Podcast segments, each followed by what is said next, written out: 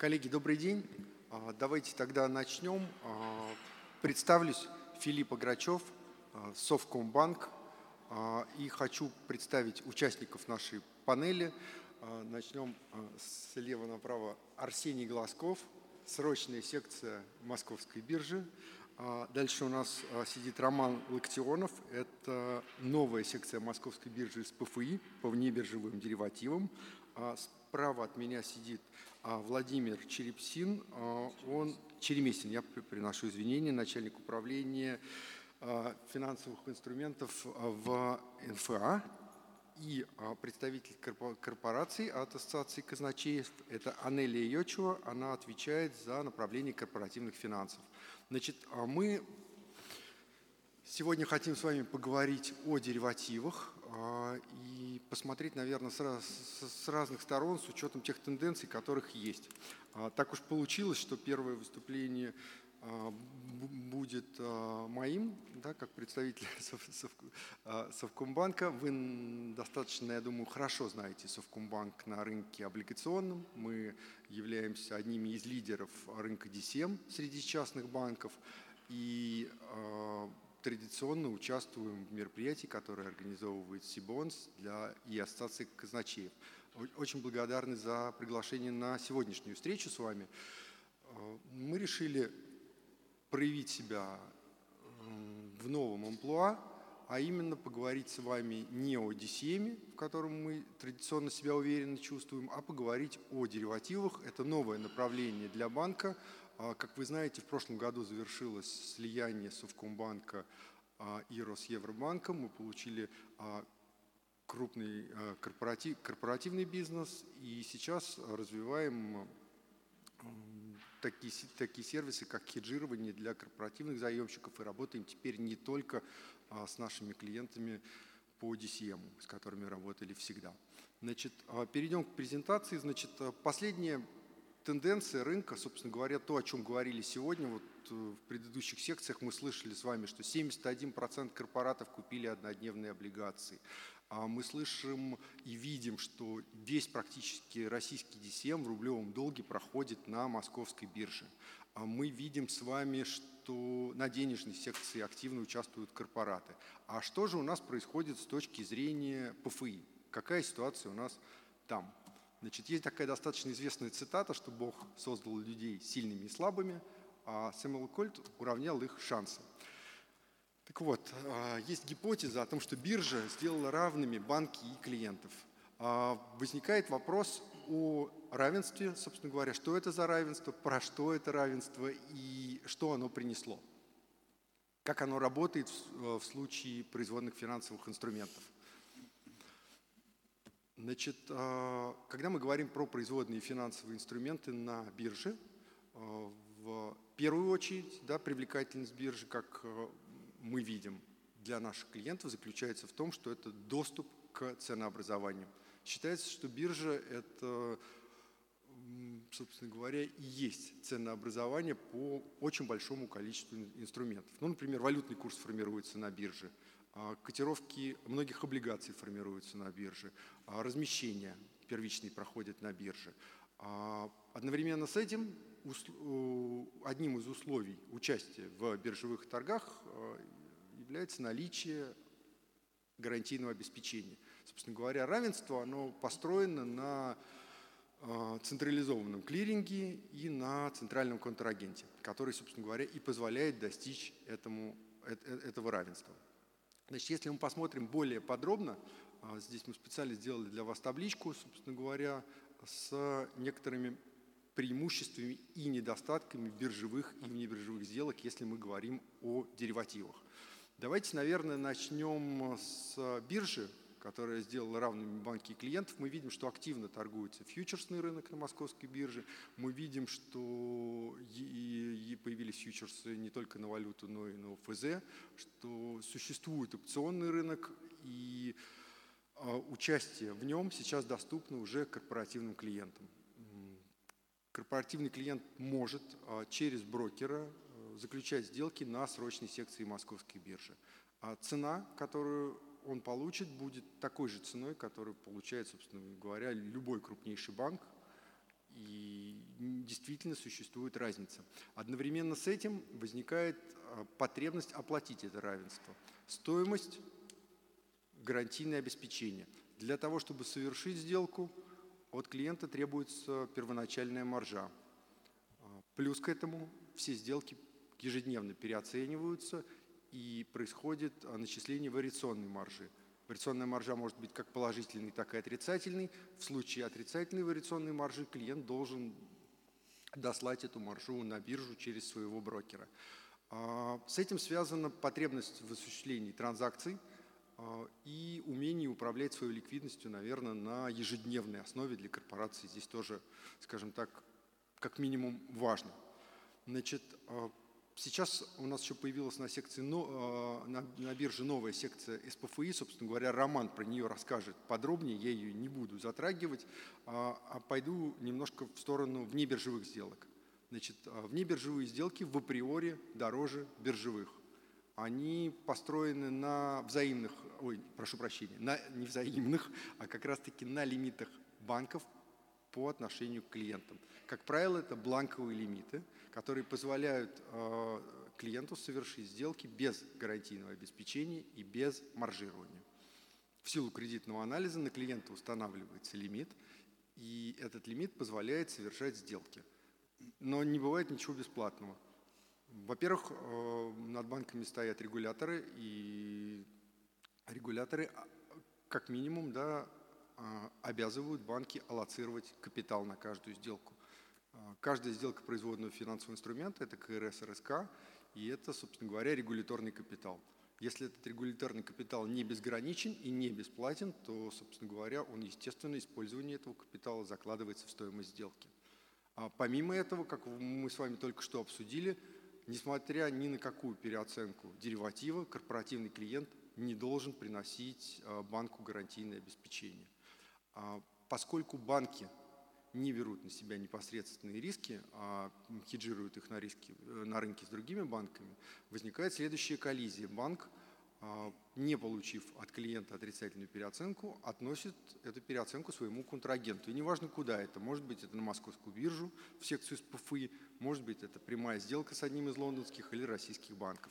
Соответственно, возникает стоимость фондирования, так называемый Future Value Adjust – и последнее, собственно говоря, э, это CVA, Credit Value Adjust, который отражает оценку банком кредитных рисков на клиента с некоторой вероятностью дефолта.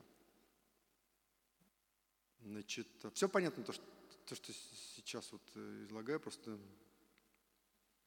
Значит, э, итак, мы имеем два сравнения. У нас есть цена на бирже, у нас есть цена вне биржи, цена вне биржи отличается от цены на бирже. А цена вне биржи выше, но позволяет а, достичь некоторого удобства для корпораций. И, собственно говоря, там, наверное, цель нашей панели сегодня не поругать биржу и не похвалить, поскольку а, собственно, вот коллеги согласились с нами поучаствовать, а вместе с вами обсудить и понять, куда мы движемся – и есть ли возможность э, сделать биржевой рынок э, более, скажем так, привлекательным для корпораций, что для этого нужно. Очень интересно, кстати говоря, обратная связь, если будет возможность от вас ее сегодня услышать. Значит, э, немножко подводя итог того, о чем я рассказал, когда мы анализируем биржи или не биржи, да, в первую очередь, наверное, это стоимость, Вторая вещь э, достаточно интересная, это тенденции регулирования. Уже сейчас все срочные сделки отчитываются в репозитарии. Регулятор говорит о том, что рано или поздно а процентные инструменты, про это нам Владимир расскажет более подробно, перейдут под централизованный клиринг. И мировые регуляторы э, стремятся перевести любые инструменты под свой контроль, а именно на биржу. Значит, а, помимо этого, есть еще такие совершенно житейские проблемы. Для того, чтобы работать на бирже, нужен живой человек, который умеет на ней работать. Нужен трейдер профессиональный, который может оценить ликвидность рынка, а, а взять на себя какой-то даже минимальный риск, а, отчитав казначею, что он может сделать эту сделку за два дня там, или не может он перекрыть этот риск, и надо идти к банкам который сориентируется в какой-то ситуации, которая происходит на финансовых рынках. Например, когда биржа там поднимает обеспечение, да, нужна, нужна молниеносная, мгновенная реакция, а как оценить, а что будет происходить дальше. А Четвертый пункт, он достаточно забавный, мы его выяснили в общении с нашими клиентами, это открытая валютная позиция. Дело в том, что традиционное хеджирование, оно подразумевает хеджирование каких-то конкретных сделок и контрактов. А хеджирование на бирже в большинстве случаев, за исключением, наверное, секции СПФИ, это когда компания доходит до такого уровня, когда считается открытая валютная позиция, например, в случае валютного хеджирования, она считается на каждый день, и с помощью биржевых инструментов фьючерсов она, скажем так, подравнивается в зависимости от того, что произошло с ВВП за день у компании. Значит, и так как, как уже говорили, нужно уметь э, обрабатывать платежи и управлять э, ликвидностью для корпорации в режиме ну, практически онлайн, но как минимум в режиме дня. Плюс к этому, наверное, необходимые вещи. Мне кажется, что вот здесь вот в этой вещи кроется как раз то, что нужно бирже для того, чтобы корпораты ее полюбили. А сейчас а, вариационная маржа может генерировать гэпы. Гэпы в ликвидности, они могут быть неожиданные в самый неподходящий момент. А, соответственно, внебиржевые сделки этого не несут, если они в рамках лимита. А единственным решением, которое напрашивается, а, является какая-то кредитная линия или овердрафтная линия, какая-то похожая линия, целевого использования которой будет позволять отправить вариационную маржу на бирже, например, если это интересно и удобно. Вот. Ну, собственно говоря, еще раз, да, то есть мы, мы, мы за мир, мы даем своим клиентам и биржевой рынок, и внебиржевой, биржевой и, собственно говоря, Совкомбанк выступает и в роли брокера, и в роли контрагента по сделкам хеджирования для корпораций. Мы даем выбор, ну и в роли DCM, про который вы и так уже знаете. А, спасибо. Я хочу передать тогда слово. У нас следующий выступает Арсений Глазков. Арсений возглавляет срочную секцию Московской биржи и сейчас, наверное, расскажет, что правда, а что нет из того, что я рассказывал.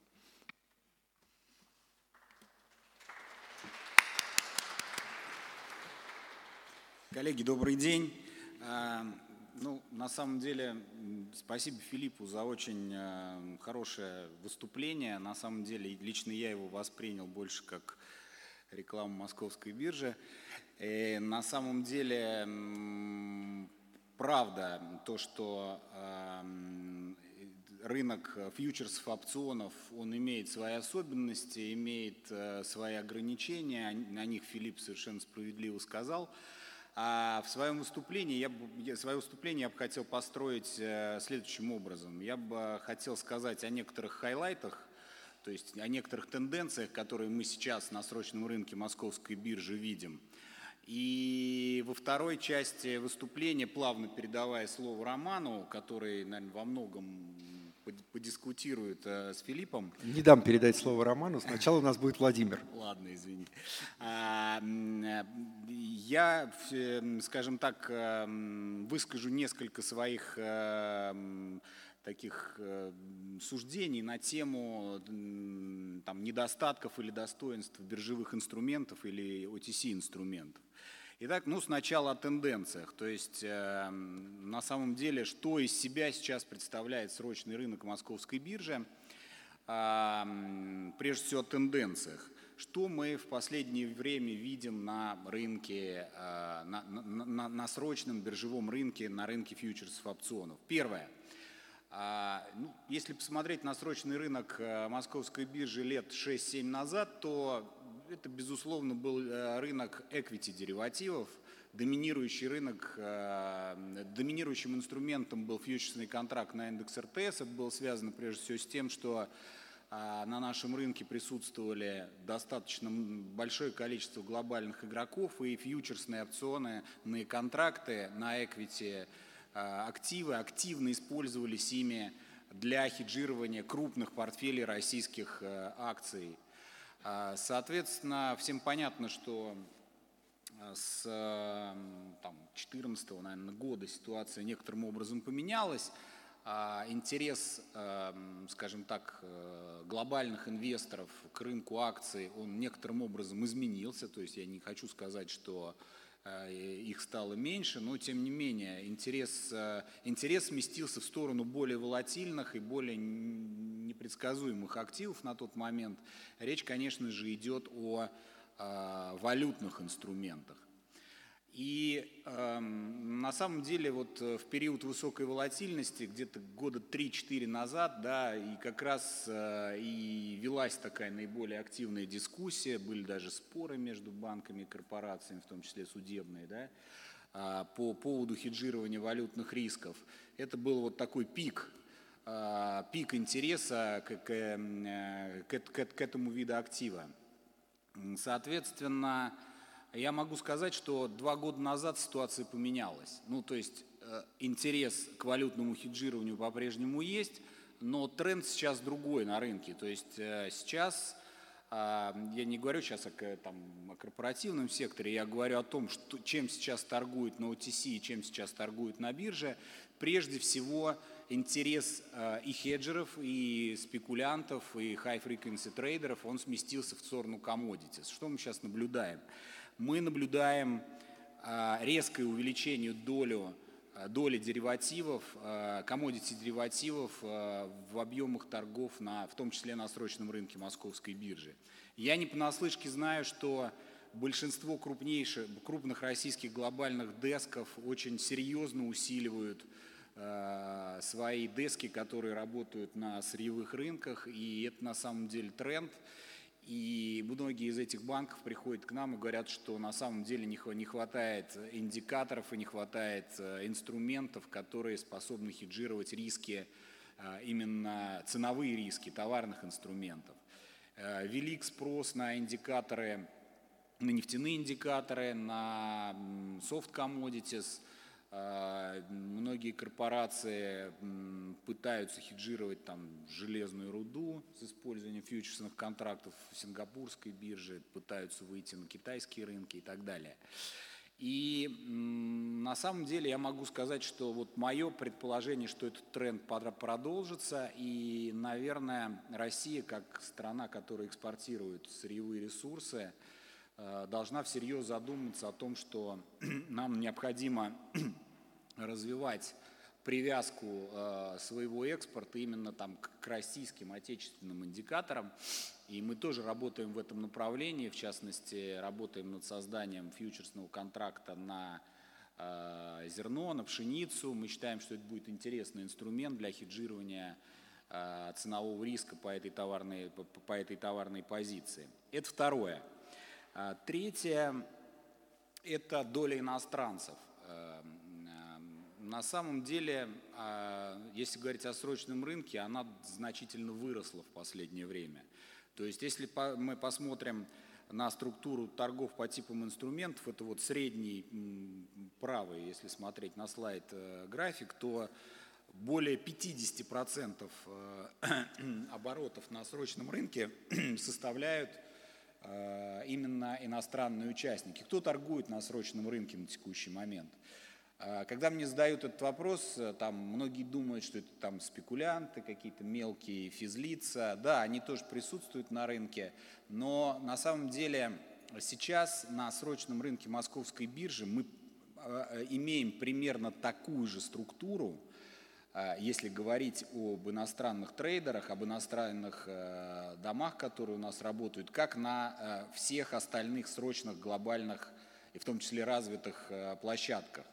То есть все те же самые огромные фонды, которые делают основную массу сделок на срочных валютных рынках, а вы, наверное, знаете, что далеко не, не, не Global Banks сейчас делают основную долю операций на валютном рынке. Это такие компании, которые многие, многим пока неизвестные, как XTX, который был там основан выходцами из России, они находятся на первом месте по обороту в этих инструментах, там Jump, Citadel и так далее. Вот эти фонды, они на самом деле сейчас играют ключевую роль а, в трейдинге. И это еще одна четвертая тенденция, что на самом деле трейдинг на, на, на фьючерсах и опционах, на организованных торговых рынках и на OTC рынках, он в глобальном смысле а, а, серьезно алгоритмизируется. То есть а, сейчас а, я, я, я не знаю, выживет ли там вот банк, если он там в ближайшее время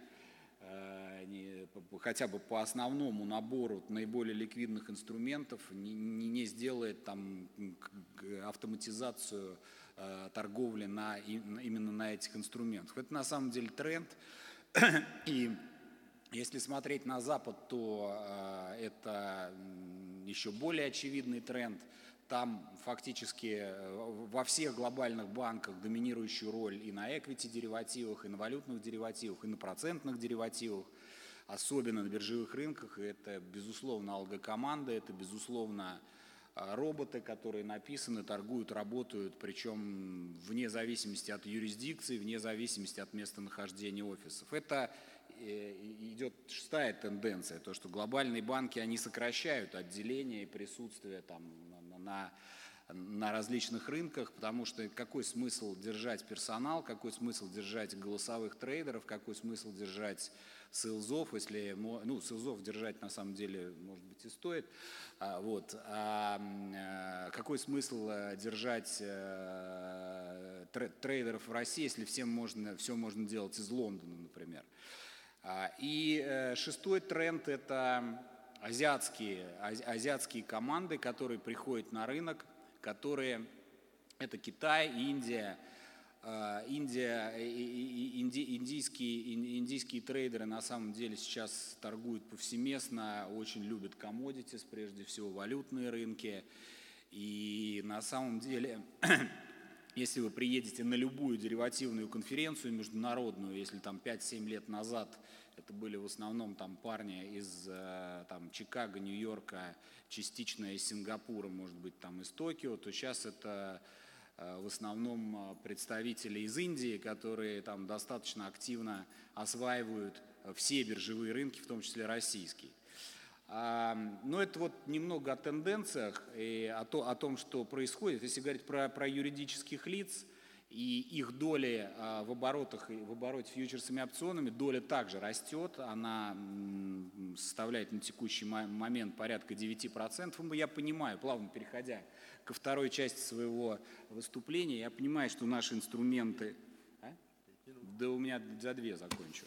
Значит, эм, я понимаю, что там, э, если говорить про фьючерсы, опционы, то они во многом могут быть неудобны корпоративному клиенту. Тем не менее, э, э, рост, мы, мы видим рост компаний, которые используют наши инструменты. Ну, в принципе, для нас абсолютно не обязательно, чтобы именно компания, ну, допустим, там какой-то небольшой, небольшой, небольшая или там средняя производственная компания выходила на срочный рынок, нанимала, как Филипп сказал, трейдера, который сидит, смотрит на котировки и так далее.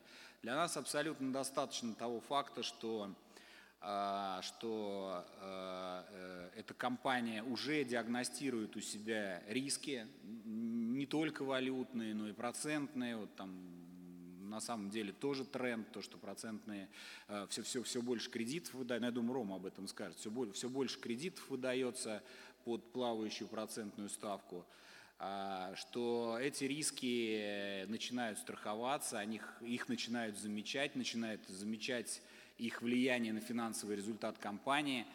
Поэтому да, да, даже тот факт, что компания приходит в банк и просит э, банк, э, во-первых, разобрать э, тот, оцифровать и разобрать тот риск, который есть в компании от, от, той, или, от той или иной структуры денежных потоков или там денежных потоков, это уже э, и выходит впоследствии, заключает там сделки с банком, хеджирующие, это уже хорошо, потому что мы часть этого флоу видим у себя на рынке.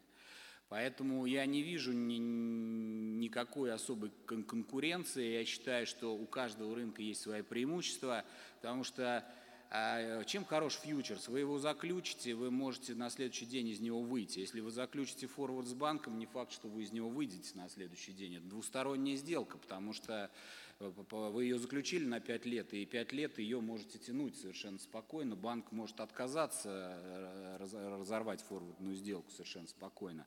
С фьючерсом все гораздо проще. Вы можете выйти на рынок в любой случае, в любой момент открыть нужное количество позиций, часть из них закрыть, потом открыть снова и так далее.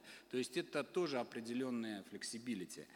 А, что касается там а, ГО, collateral и так далее, ну, Филипп правильно сказал, но немножко умолчал еще об одной инициативе, которая есть у регулятора. На самом деле грядет обязательное маржирование.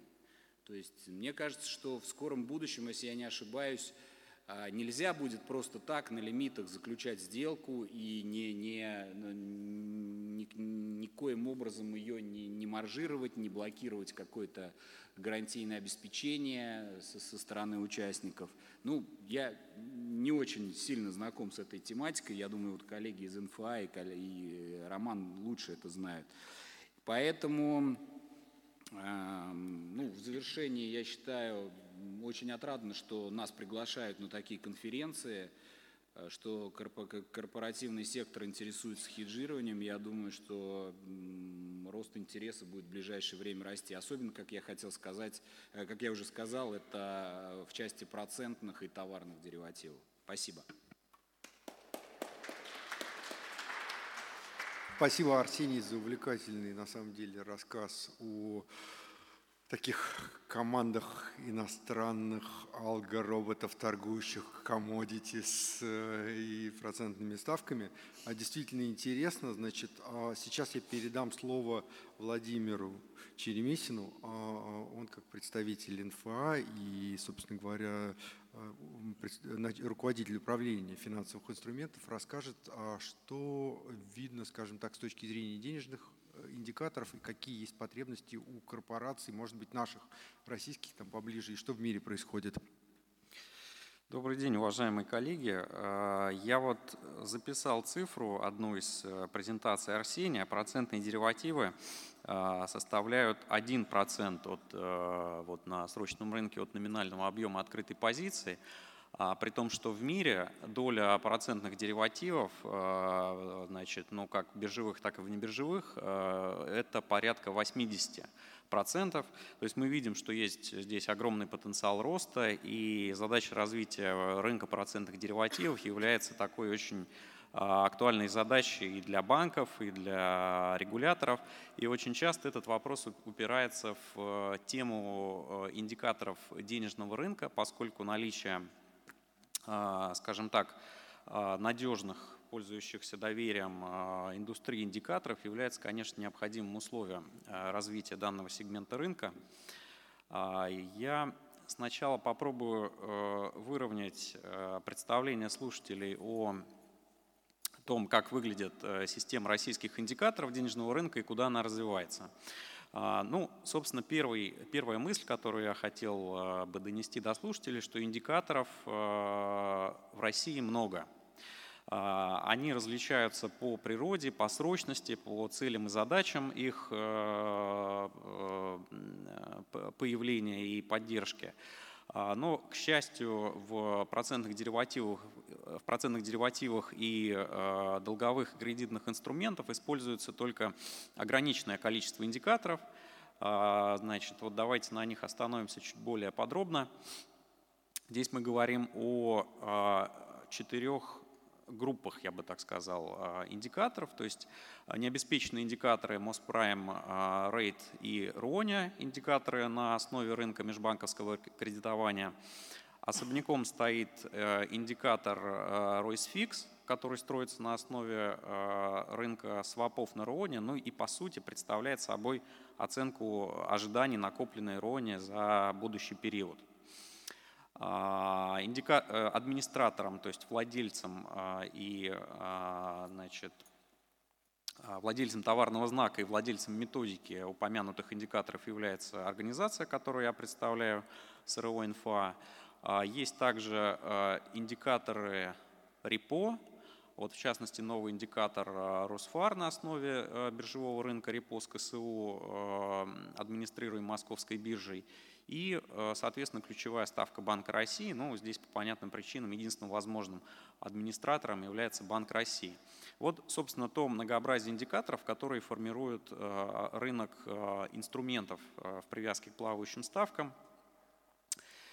Если говорить о, о принципах формирования данных индикаторов, в настоящее время в мире происходит очень такая большая реформа процентных индикаторов – И, скажем так, эта реформа оказывает достаточно сильное влияние на российские индикаторы с точки зрения ну, что называется, лучших практик, да, которые имплементируются вот, для российских индикаторов. А, в общих чертах это можно описать, вот эти лучшие практики можно описать следующим образом, что а, э, данные для а, расчета значения, значения индикаторов должны обладать разным приоритетом. Высшим приоритетом обладают данные по реально заключаемым сделкам. Соответственно, лучшей практикой является расчет индикаторов полностью на основе заключаемых сделок. Далее идут э, торгуемые котировки, ну, то есть котировки с обязательством исполнения, как, например, заявки в стакане. И, э, значит, э, на третьем месте это индикативные котировки. Ну, собственно, у нас с вами э, сегмент овернайт денежного рынка является самым ликвидным. И, собственно, вот два э, индикатора, RONI и овернайтный Росфар, э, значит, в них содержится достаточное количество сделок для того, чтобы формировать значение индикатора полностью на основе сделок. Ну, а в методике Русфар там немножко другой подход используется, там сделки взвешиваются с заявками, но тем не менее могу сказать, что вот в овернайтной э, точке э, качество формирования обоих индикаторов очень высокое.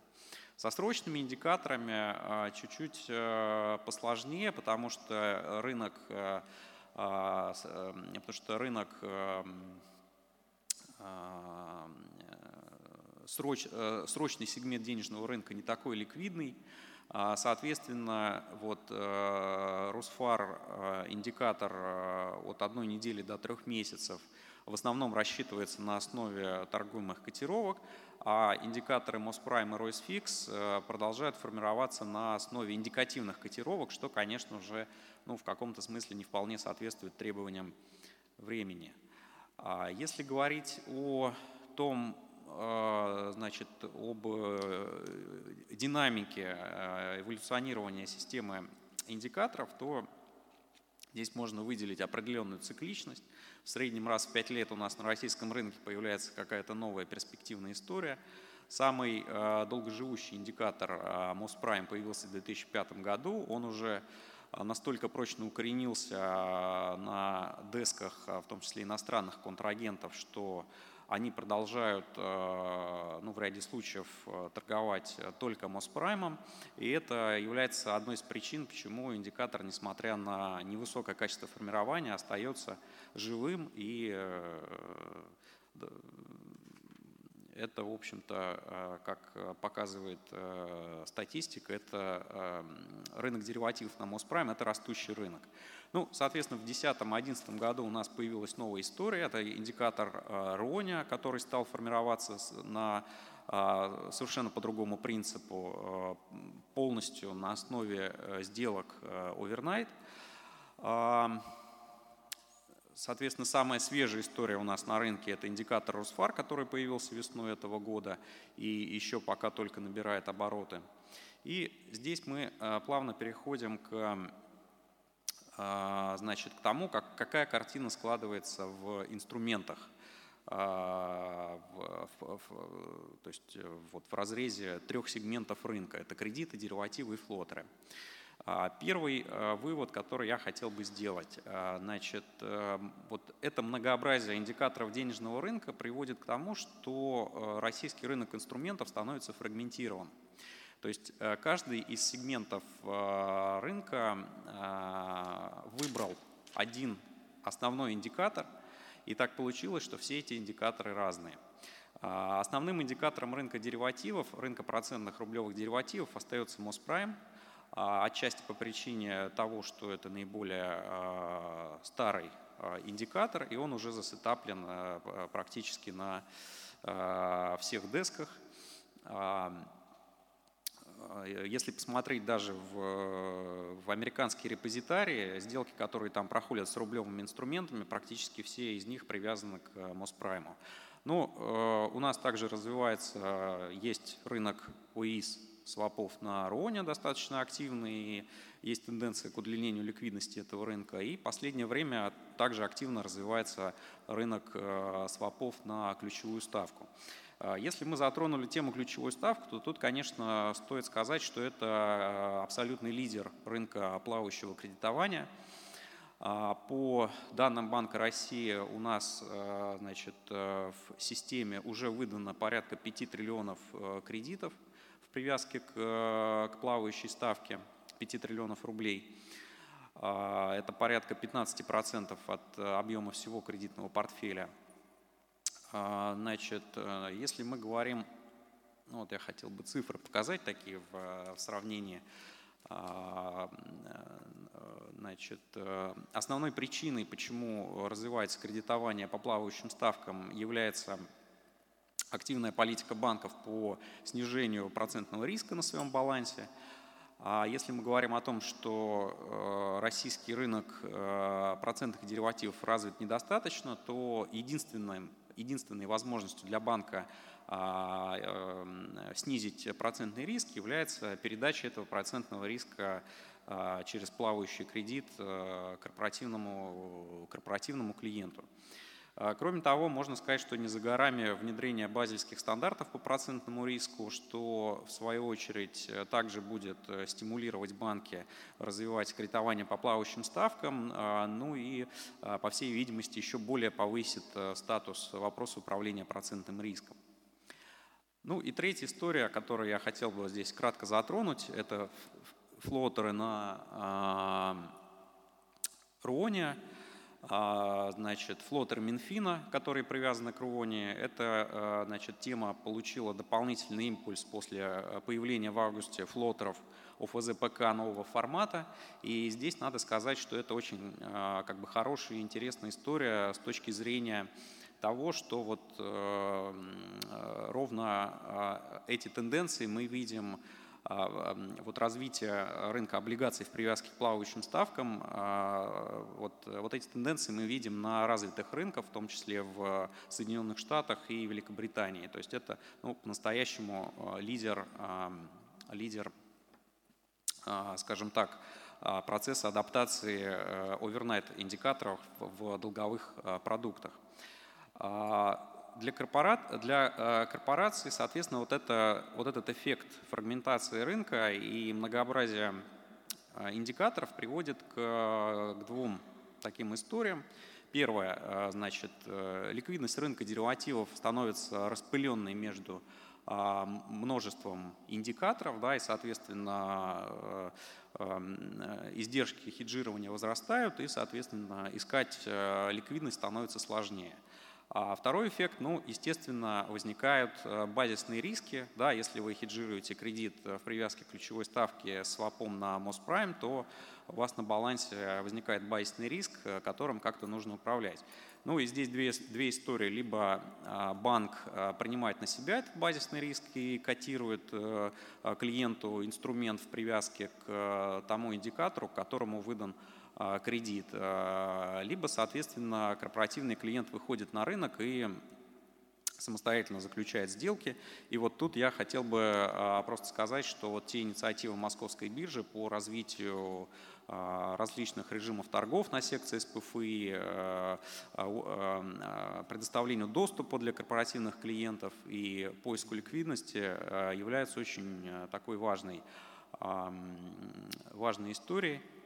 Ну, про базисный риск э, здесь э, тоже здесь вот в качестве такой э, иллюстрации почему-то слетели подписи, но в общем здесь такая иллюстрация того, что базисный риск есть и им управлять достаточно, достаточно сложно. Ну и в завершение я хотел бы две значит, обратиться к двум темам. Первое. Э, э, очень часто задают вопрос, почему э, на российском рынке нет основного, одного, как бы вот единственного индикатора, к которому можно было бы привязать вообще все, и кредиты, деривативы, и флотеры, соответственно, тогда будет идеальная картинка, не будет базисного риска, будет концентрированная ликвидность, и все будет хорошо.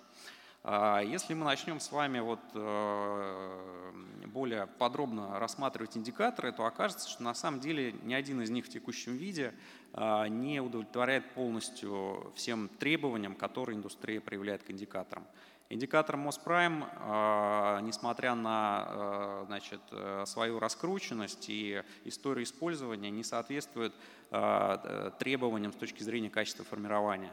Индикатор РОНИа в последнее время страдает от снижения э, ликвидности рынка в основе индикатора и, от, э, и э, скажем так, не пользуется популярностью среди корпоративных клиентов по причине непрозрачности формирования. Ключевая ставка, несмотря на очевидные преимущества с точки зрения отсутствия подверженности манипулированию и доверия со стороны пользователей, тем не менее а, вот, эм, содержит ряд, э, использование ключевой ставки содержит ряд подводных камней, особенно для банков, связанных со специфическими базисными рисками, и э, не практика э, вот, использования ключевой ставки не получает одобрения со стороны Банка России. Ну и, наконец, индикатор УСФАР очень перспективный с точки зрения качества формирования, но, тем не менее, пока что не обладает ну, собственной экосистемой, скажем так. Инструменты номинально есть, но ликвидность пока отсутствует. И учитывая инерционность рынка, должно пройти какое-то время, прежде чем а, можно будет говорить о а, а, вот, том, что вот Русфар занял какое-то серьезное положение. Ну, у меня, в принципе, все. Я, наверное, в какой-то момент э, готов рассказать про обязательный централизованный клиринг, э, поскольку коллеги эту тему затронули. Мне кажется, это будет э, тоже достаточно интересно. Ну, давайте сейчас тогда. А, ну, ну Просто как бы у нас очень сжатое время, у нас осталось на двух докладчиков 20 минут, поэтому прошу лаконично. Хорошо, постараюсь кратко. А, совершенно верно коллегами было упомянуто, что у нас с вами на повестке две реформы G20. Это обязательный клиринг э, процентных деривативов и обязательное маржирование внебиржевых деривативов. То есть эти темы э, возникли достаточно давно и постоянно переносились сроки э, введения данного регулирования в России. А, соответственно, в конце прошлого года Банк России очередной раз перенес сроки э, введения обязательного клиринга на конец 19, э, на вторую половину 2019 года. Но надо сказать, что, по всей видимости, это уже будет как бы, ну, мы приближаемся к финальной фазе. То есть у нас на площадке НФА состоялось с весны этого года порядка пяти обсуждений а, с Банком России того, в, каком, в какой форме вводить данное регулирование, чтобы оно не повредило развитию рынка процентных деривативов. И вот на нашем форуме, а, на форуме НФА 25 сентября Сергей Анатольевич Швецов, первый а, зампред председателя Банка России, значит, э, рассказал э, вот о, э, о ну, таком условно финальном решении, потому что, ну, условно, потому что мы еще не видели окончательного документа, что а, значит, э, будет э, сделан возврат к поэтапности введения данного регулирования, что на первом этапе в периметр попадут э, только сделки между банками и профессиональными участниками. Сделки с корпоративными клиентами, для сделок с корпоративными клиентами будет предусмотрена отсрочка 3 года – после вступления а, норм акта в силу. При этом эти три года э, должны быть использованы для того, чтобы разработать э, устраивающее всех определение хеджирующей сделки, для того, чтобы в дальнейшем уже на основе этого определения разработать исключения а, для хеджирующих сделок как из обязательного клиринга, так и из э, обязательного маржирования. Вот это самая последняя информация, которую который мы как ассоциация обладаем. Соответственно, ждем от Банка России э, итогового варианта нормакта, который будет отправлен в Минюст. А, вот. Но если какие-то вопросы будут э, или какая-то дополнительная информация, то готовы делиться. Владимир, благодарю за выступление. Значит, а, собственно говоря, мы сейчас услышали о том, что может быть введено обязательное маржирование сделок с корпоратами, да, собственно, вопрос о том, готова ли а, инфраструктура для этого. Передаю слово Роману, который, а, как я понимаю, и готовит эту инфраструктуру. Что есть, что будет. Да, Филипп, спасибо большое. Но ну, инфраструктура уже готова. Прошу а, прощения, Роман, собственно говоря, возглавляет секцию СПФИ на Московской да. бирже. Еще раз. Да. Как Филипп сказал, рынок молодой, да не молодой, уже 6 лет, э, но активное развитие получил э, последние два года, и темпы развития не впечатляют, э, динамика двухзначными цифрами выражена. Ну, собственно говоря, мы идем не обособлено всего рынка, рынка имеется в виду э, ПФИ вообще. А, да, спасибо. Сейчас тогда продолжу по процентным историям. Значит, СПФИ. Э, рынок СПФИ вам знаком. Напомню, какие инструменты там торгуются. А, у нас торгуются э, валютные форварда, НДФ, беспоставочные форвардные контракты, валютные свопы, кросс-карренси свопы, процентные а, и процентные риски закрываются а, ИРСами и ОИСами. Сейчас предлагаю остановиться именно на процентных историях, потому что это как это, настоящее время это один из самых быстрорастущих сегментов нашего финансового рынка. И не потому, что мы сами захотели, а потому что, как мне кажется, яблоко созрело. А, с одной стороны, регулятор нас заставляет э, двигаться, нас это банки заставляют считать процентные риски, нормируют их всячески. И э, некоторые товарищи финансового сектора и сами осознали данную необходимость после 2014 года – Э, когда именно процентный риск э, в балансы банка э, положил максимальный убыток, а не кредитные и иные риски. Сейчас банки активно перекладывают процентные риски со своих балансов на балансы корпоративных клиентов, и это вы это видите, когда получаете кредиты, то в кредитах очень часто пишутся либо действительно кредит привязан к ключевой ставке, а, и а, следующим этапом или корпоративный клиент подписывает и все хорошо, то есть риск на а, балансе корпоративного клиента, однако насколько вашим финансовым директорам и управляющим комфортно бюджетировать в, в таких условиях, в условиях неопределенности, большой вопрос. А, есть еще последнее время тенденция, когда а, корпоративные клиенты, получая кредиты в банках, тут же получают догонку договор а, РИЗДу вместе с процентным свопом, который закрывает те риски процентные, которые образуют кредитная документация по плавающей ставке. И это все идет в одной обойме. То есть банк, э, э, корпоративный клиент, прошу прощения, является неким заложником, потому что, чтобы заключить процентный своп, естественно, можно пойти в другие финансовые организации, но э, документация РИСДа, во-первых, не маленький талмуд, достаточно сложно ее подписать и достаточно дорогостоящее удовольствие сопровождать. Я смею предположить, что немногие из участников имеют более там, пяти, ну, не знаю, там, Э, рист э, договоров, то есть э, как позволяющих заключать ПФИ. Ну, вот, вот почему корпоративные клиенты только сейчас начинают управлять процентными рисками, для меня загадка, но тем не менее. Это как тенденция, и мы к этому все вместе придем. А теперь, э, как Филипп начал рекламировать московскую биржу, не буду скромничать, продолжу себя нахваливать. Можно, пожалуйста, презентацию Филиппа? Да.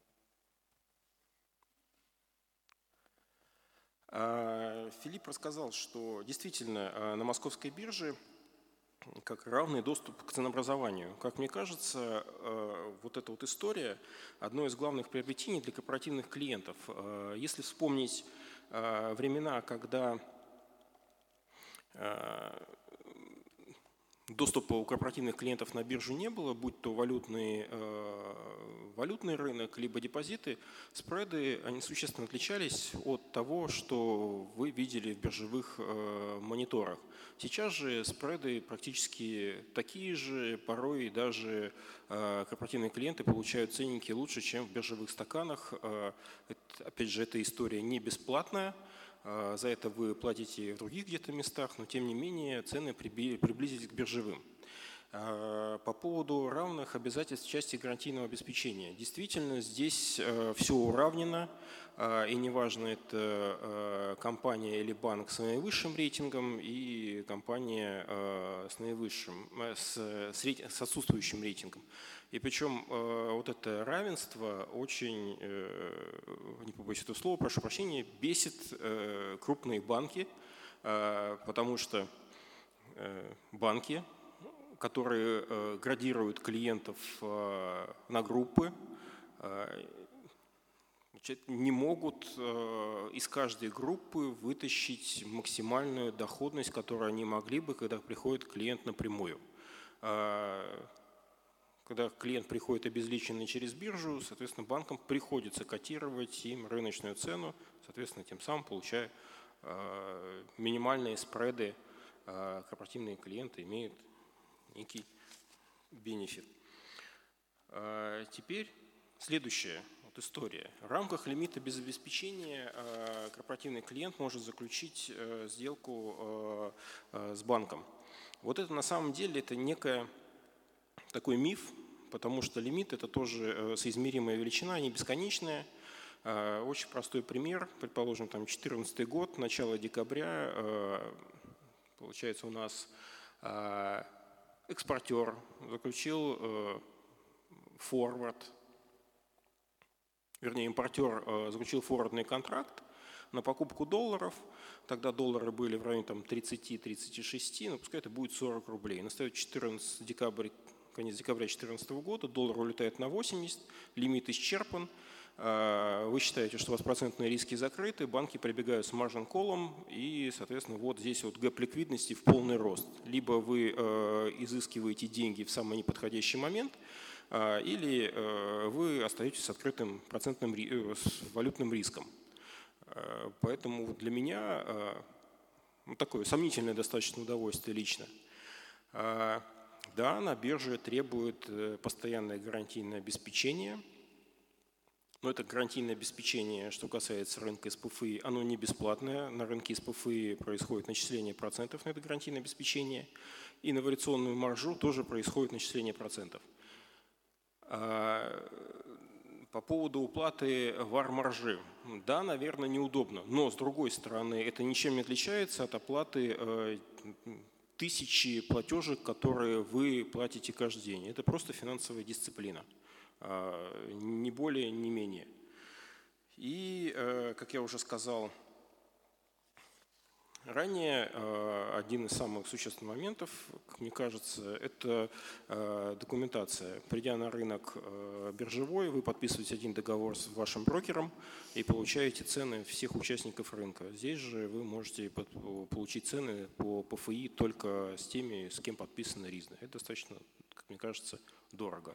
Ну, вы самостоятельные хозяйствующие субъекты и, соответственно, вправе выбрать тот вариант, который э, вам удобен. Либо за цену, либо за лень. Ну, за лень ничего не делать, придется заплатить. Вот, собственно говоря, формула э, Филиппа здесь э, и описывает, за что вы должны, за какие компоненты вы должны заплатить. У меня, собственно говоря, все. Спасибо. Давайте поблагодарим Романа. Роман, спасибо за а, доклад, спасибо за оппонирование, потому что на самом деле это всегда интересно, когда есть разные мнения на один и тот же вопрос.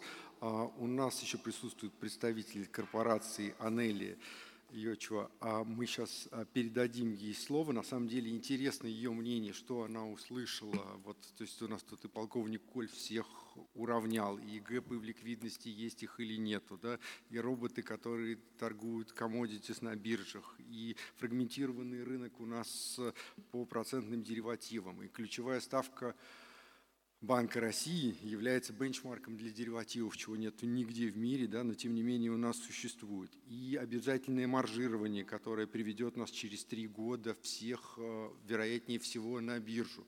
Анели, а...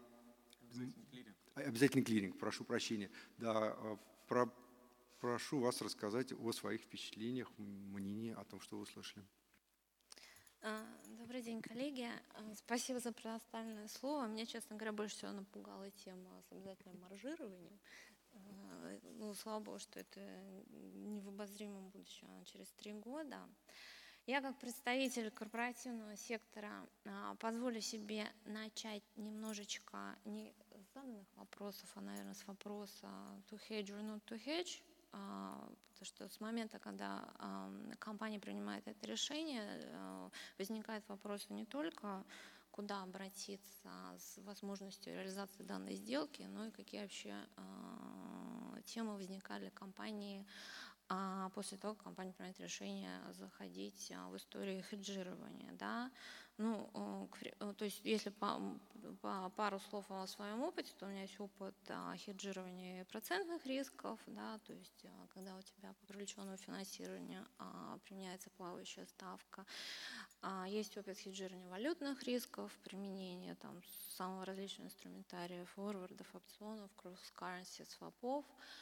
В частности, в контексте дискуссии, которая имело место быть а, до нашей панели, да, мы размещали рублевые облигации, к примеру, поставки 9% в рублях, потом заключали cross-currency swap, переворачивали это в доллары и достигали уровня ставки там, на уровне 3,7. Да, то есть ну, сразу видна экономия по процентной ставке от переворота из рублей в доллары так называемое синтетическое финансирование и equity-деривативы, когда мы активно хеджировали долгосрочную мотивационную программу менеджмент с использованием тоже достаточно различ, различного инструментария, total return swaps, call опционов и т.д. То есть пару слов позволю себе все-таки э, сказать о о вопросах, которые возникают у каждого корпората, когда принимается решение о заходе в, э, в тему хеджирования. Да? А, это документация, да, то есть, ее, то есть, к примеру, если у компании а, в моменте не заключены, а, не заключено соглашение РИСДа, я сейчас буду говорить про банки в основном, да, то это нужно сделать. Без данного соглашения вы не сможете сделать этот инструмент. Как уже отметил Роман, тут я с ним полностью согласна, это сам процесс подписания данного соглашения, он достаточно не быстрый, несмотря на то, что, допустим, в, комп... в настоящий момент я представляю компанию Эртелеком, а, а до этого я работала в других компаниях, у нас, у меня было подписано, по-моему, пять рист, и с пятью банками, это с пятью разными банками, с российскими, западными, этот процесс, как правило, занимал достаточно э, длительный срок, да, несмотря на то, что нам это надо было все делать срочно, то есть, ну, два-три месяца по-хорошему, по-хорошему на это надо закладывать, да, плюс еще корпоративное одобрение, которое потребуется со стороны каждой компании. А, кредитные лимиты, да, потому что а, когда вы заходите в эту историю, банк на вас должен одобрить лимит. Тоже это не однодневная история. А, каким образом будете делать valuation данного инструмента? Тут два пути. Либо используя MTM, который будет вам предоставлять банк-контрагент, либо собственными силами, используя там собственные финансовые модели, будете рассчитывать стоимость этого инструмента. А налоговые последствия, да, применение либо не применение хедж аккаунтинга. То есть вот эти все моменты надо оценивать с точки зрения бухучета, потому что любой инструмент а, деривативный, э, его надо переоценивать на ежеквартальной основе, это дает зачастую достаточно существенную волатильность а, по МСФО. И последний момент, на который хотела обратить внимание, это вот качество прогнозирования, да, потому что если в компании оно не на самом высоком уровне, заходя вот в эти долгосрочные э, истории без качественного прогноза, ну, это дело, мягко говоря, неэффективно. Сейчас конкретно по вопросам которые коллеги мне адресовали. Скажу честно, все, что я сегодня услышала о возможности заключения сделок минуя, так скажем, путь банка, для меня было некой новостью, для меня все это было очень интересно. Могу обратить внимание на следующие моменты.